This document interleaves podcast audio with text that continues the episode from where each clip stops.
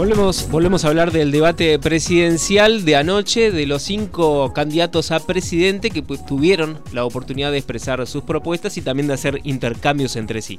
Y estamos en comunicación telefónica con el coordinador del Departamento de Relaciones Internacionales y Ciencias Políticas de la UCA Paraná, quien también es analista político, Gustavo Tarragona. Gustavo, muy buenos días, te saludan Manuela Calderón y Alfredo Hoffman. Hola, buen día Manuela y Alfredo, ¿cómo están? Buen día, muchas gracias por atendernos. Y bueno, queríamos conocer tu mirada sobre lo que sucedió anoche. Nosotros ya dimos nuestra opinión, digamos, de, no profesionales, pero queríamos escuchar la tuya. No, bueno, por un lado, yo creo que un acontecimiento político como este es siempre, ¿no es cierto?, bienvenido en el marco de una, de una democracia. Creo que eh, sirvió en todo caso para acercar ciertas propuestas, ciertos pareceres, ciertas improntas, ¿no es cierto?, de los candidatos, de las candidatas. Em, creo que también por el otro lado el efecto en términos de influencia que una que un debate, ¿no es cierto?, como el protagonizado por estos cinco protagonistas en el día de anoche, entiendo que no, no tienen una influencia demasiado grande, básicamente en aquellos votantes que ya tienen bastante definido, ¿no es cierto?, su voto, y que es también relativa, me parece, la influencia que puede llegar a tener en aquellos ciudadanos, en aquellas ciudadanas que eh, están todavía dubitativos o siguen pensando, en todo caso, hacia qué fuerza política se va a dirigir su voto ahora en las elecciones del 22 de octubre, ¿no? Eh, creo que hay un aspecto positivo, indudablemente también, que marcó una especie de, pequeño saltito cualitativo en el debate de anoche en comparación con los anteriores debates, que fue que por primera vez, ¿no es cierto?, la Cámara Electoral Nacional autorizó a partir de diferentes mecanismos, fundamentalmente redes sociales, páginas web, etcétera, la posibilidad de que seamos los ciudadanos, las ciudadanas quienes podamos proponer también temas diferentes a los cuales ya este, se habían acordado, ¿no? Me parece que este mecanismo, ¿no es cierto?, de participación ciudadana, un, en, la medida en que nosotros como ciudadanos seamos conscientes y utilicemos este mecanismo, bueno, me parece que es otro medio más eh, para, bueno, acercar, ¿no es cierto?, la política a la ciudadanía este, en una situación en donde, bueno, esto está bastante, bastante confuso, ¿no? O en todo caso la política está como bastante alejada, ¿no?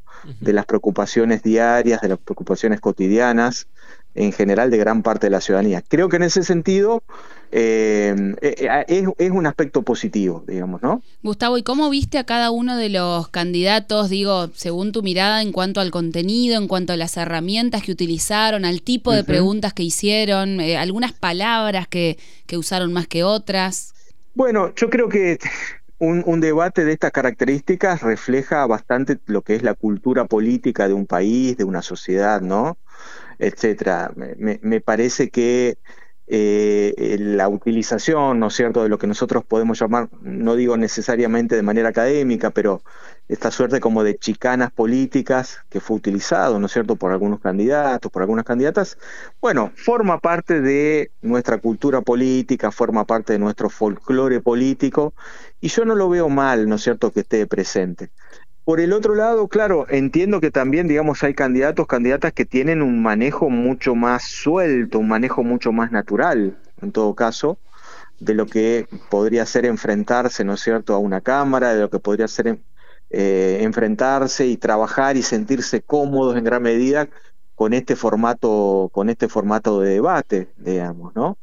Eh, creo que en algunos más que en otros se notó una, mayor naturalidad, en otros se notó, no voy a decir nerviosismo, pero que no se sentían del todo, digamos, cómodos con este tipo de, cuestión.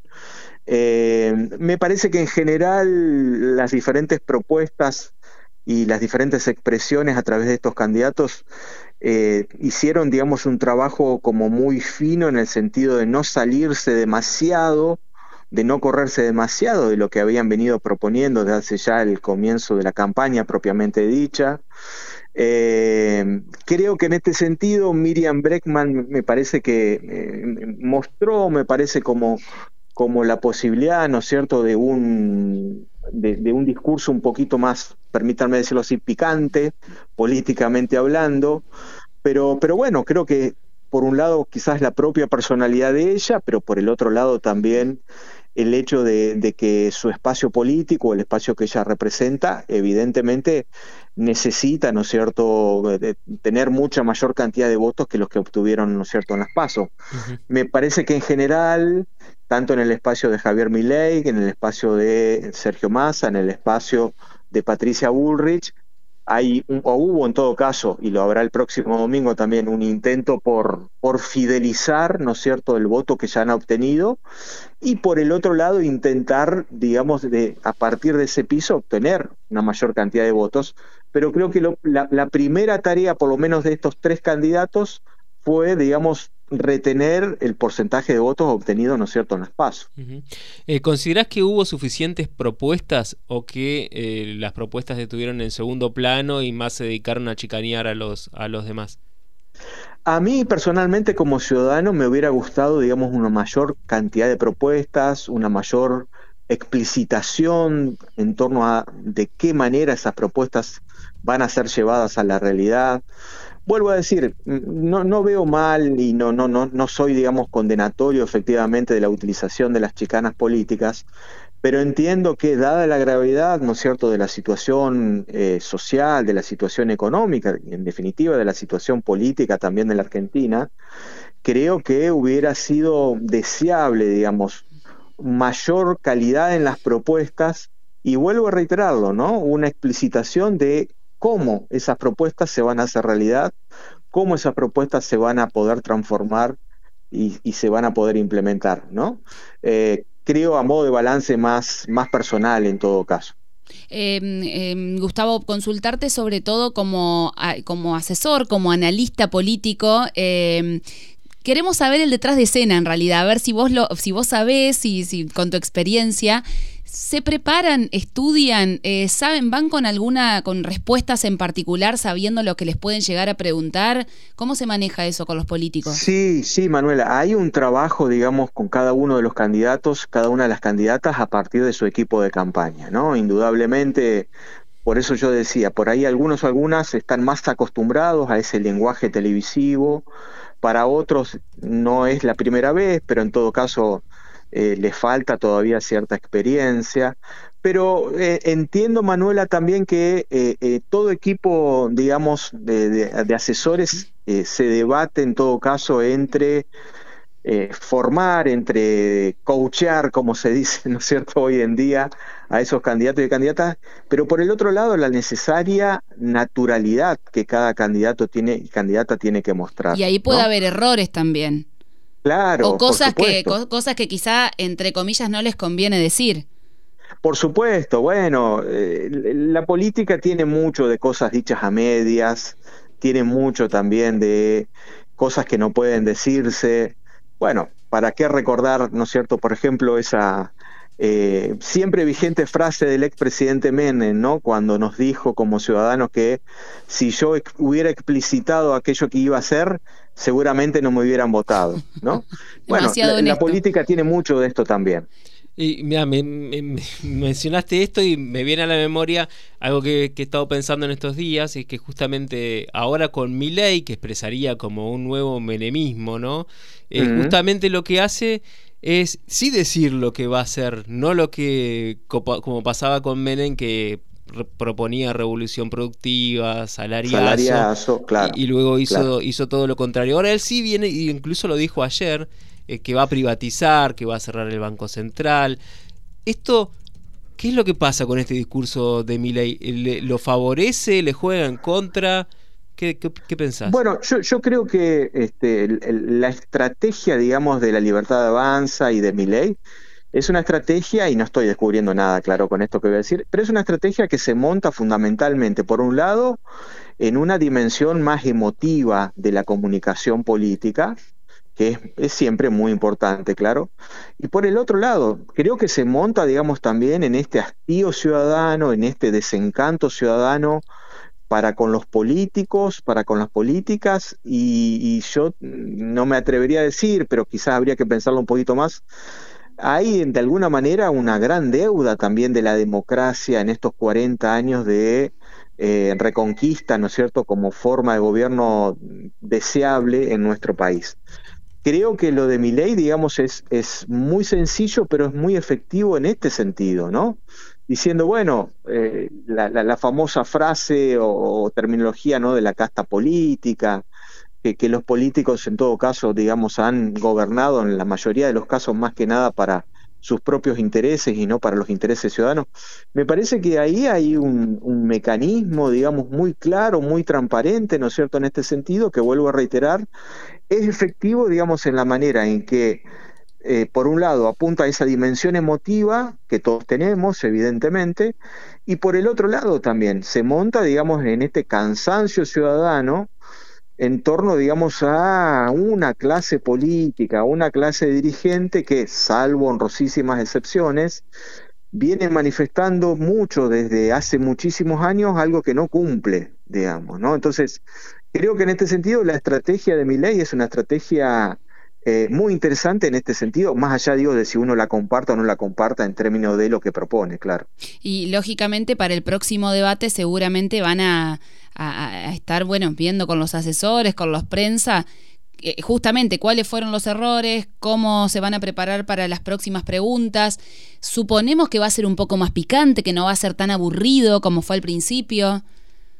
Sí, hay una expectativa de ciudadana, creo yo, ¿no? De que este primer round político, si se me permite decirlo así, fue un round más que nada para que los candidatos se conocieran, un poquito arriba del cuadrilátero político, ¿no? Sí. Creo y comparto, Manuela, que, o por lo menos en términos de aspiraciones ciudadanas, el próximo debate, el próximo domingo también en la Universidad de Buenos Aires, en la Facultad de Derecho, bueno, tenga algo más de condimento político, ¿no es cierto? Que, bueno, logre atraer un poquito más la atención ciudadana, claro. Y aquí en Paraná, el próximo lunes, el lunes que viene, se va a realizar un debate también de los candidatos a intendente. Eh, ¿Qué significa esto para la ciudad? Vos estuviste trabajando, tenemos entendido, en, la organización. Sí, es verdad, y no solamente yo, digamos, eh, esta ordenanza del año 2019 que va a ser puesta por primera vez, digamos, en práctica, se va a materializar por primera vez, como vos decías muy bien, Alfredo, el próximo lunes 9 eh, a desde las 20 horas en el Teatro 3 de Febrero, eh, supuso, ¿no es cierto?, la convocatoria y la materialización de la misma a través de la Defensoría del Pueblo de la ciudad de Paraná, este, que muy generosamente convocó a las cuatro universidades, tanto públicas como privadas, que tenemos asiento físico aquí en la ciudad de Paraná, y que estamos, digamos, colaborando en lo que fue, por ejemplo, la redacción de un reglamento de debate, eh, la convocatoria también a los medios de comunicación, el trabajo también, la articulación y el trabajo de los diferentes ejes que se van a debatir, eh, el sorteo en cuanto a qué tema, digamos, se va a debatir primero, ese minuto de presentación que todos los candidatos van a tener, posteriormente tres minutos más para explicitar el tema que se está abordando, y un minuto que después eh, los candidatos pueden utilizar, evidentemente, para profundizar eh, aquellas ideas que no han podido redondear en esos primeros tres minutos que han tenido. Y creo que en este sentido va a ser también, ¿no es cierto?, con sus particularidades, una posibilidad también para que la ciudadanía paranaense, pero también aquella que, que no lo es, pero que vive seguramente en regiones cercanas, bueno, conozca, digamos, más sustancialmente cuáles son eh, en relación a determinadas temáticas las miradas, las concepciones eh, de, los candidatos que, y, la candidata que se va a presentar efectivamente para las elecciones eh, a intendente en la ciudad en la ciudad de Paraná. Gustavo, adelantanos un poco, es, es diferente a lo que vimos anoche en el debate presidencial, que sí había gente ahí en el fórum de Santiago del Estero.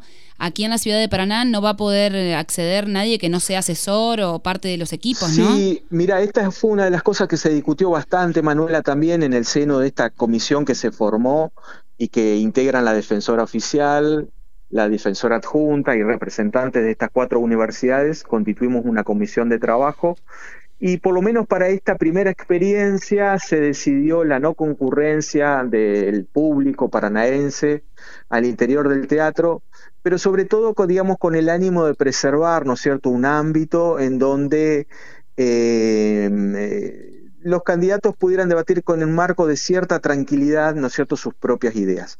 No obstante lo cual, quiero eh, anunciar, digamos, también, Manuela, que eh, la totalidad del debate, que suponemos tendrá una duración de aproximadamente dos horas, va a ser levantado, ¿no es cierto?, por el área de comunicación del Consejo Deliberante de la Ciudad de Paraná, quien yo debo rescatar, digamos, la, muy pronta respuesta y, la de ponerse a disposición, ¿no es cierto?, de esta comisión, que va a generar, digamos, una imagen de, televisión, una imagen televisiva con sus propias cámaras, sus propios equipos de comunicación, eh, y que después el resto, ¿no es cierto?, de los medios de comunicación privados, pero también, por ejemplo, LT14, etcétera, de acuerdo a sus propias eh, a sus propias posibilidades, van a transmitir o la totalidad del debate o van a transmitir por lo menos determinados ejes.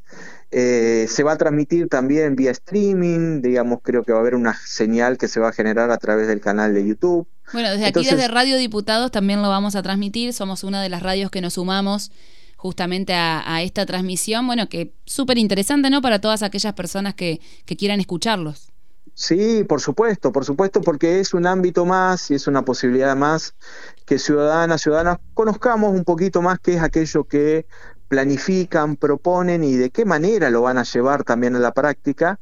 Bueno, eh, los candidatos de estas fuerzas, digamos que van a medirse nuevamente el próximo 22 de octubre, ¿no? Gustavo, muchísimas gracias por este contacto, por esta comunicación. Al contrario, agradecido soy yo y quedo entera disponibilidad de ustedes. Igualmente. Un saludo. Hasta luego. Pasaba entonces por Radio Diputados Gustavo Tarragona, quien es analista político y director de la carrera de Relaciones Institucionales y Ciencias Políticas de la UCA Paraná. Las voces de los protagonistas en Radio Diputados.